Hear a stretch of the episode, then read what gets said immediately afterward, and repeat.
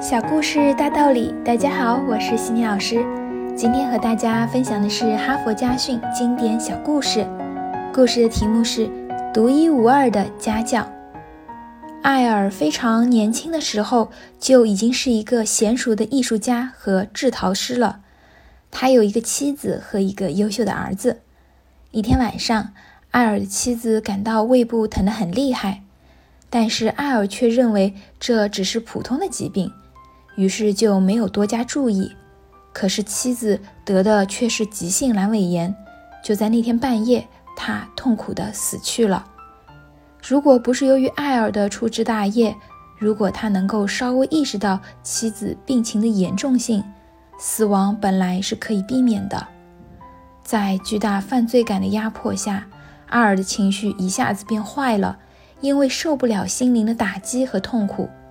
阿尔妄图从酒精中寻求解脱，没有多久，他就变成了一个酒鬼。六岁的儿子从此就和这样一个父亲生活在一起。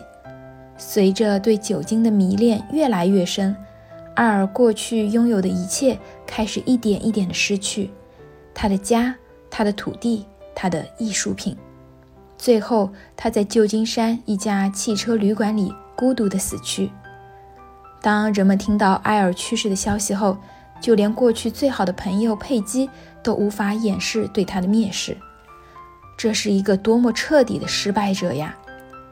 然而，随着时间的流逝，佩姬开始改变对艾尔的评价，因为他认识了艾尔已经成年的儿子邦尼。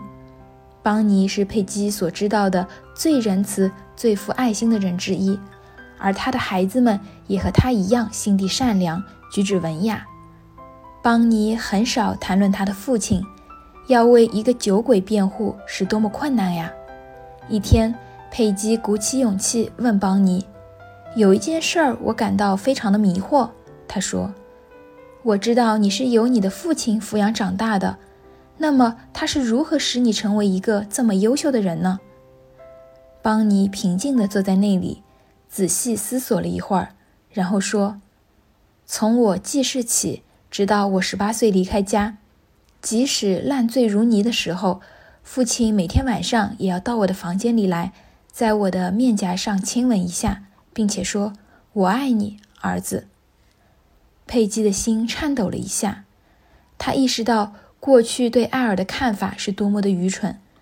艾尔虽然没有给儿子留下什么物质财富，但是他用一个父亲挚爱的心。培养出了一个非常优秀的儿子。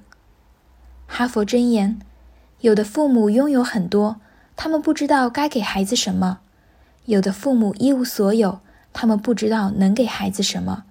其实，养育一个好孩子并不需要很多，一声晚安，一个真情的吻，一句“我爱你”，就足够滋养孩子的心灵。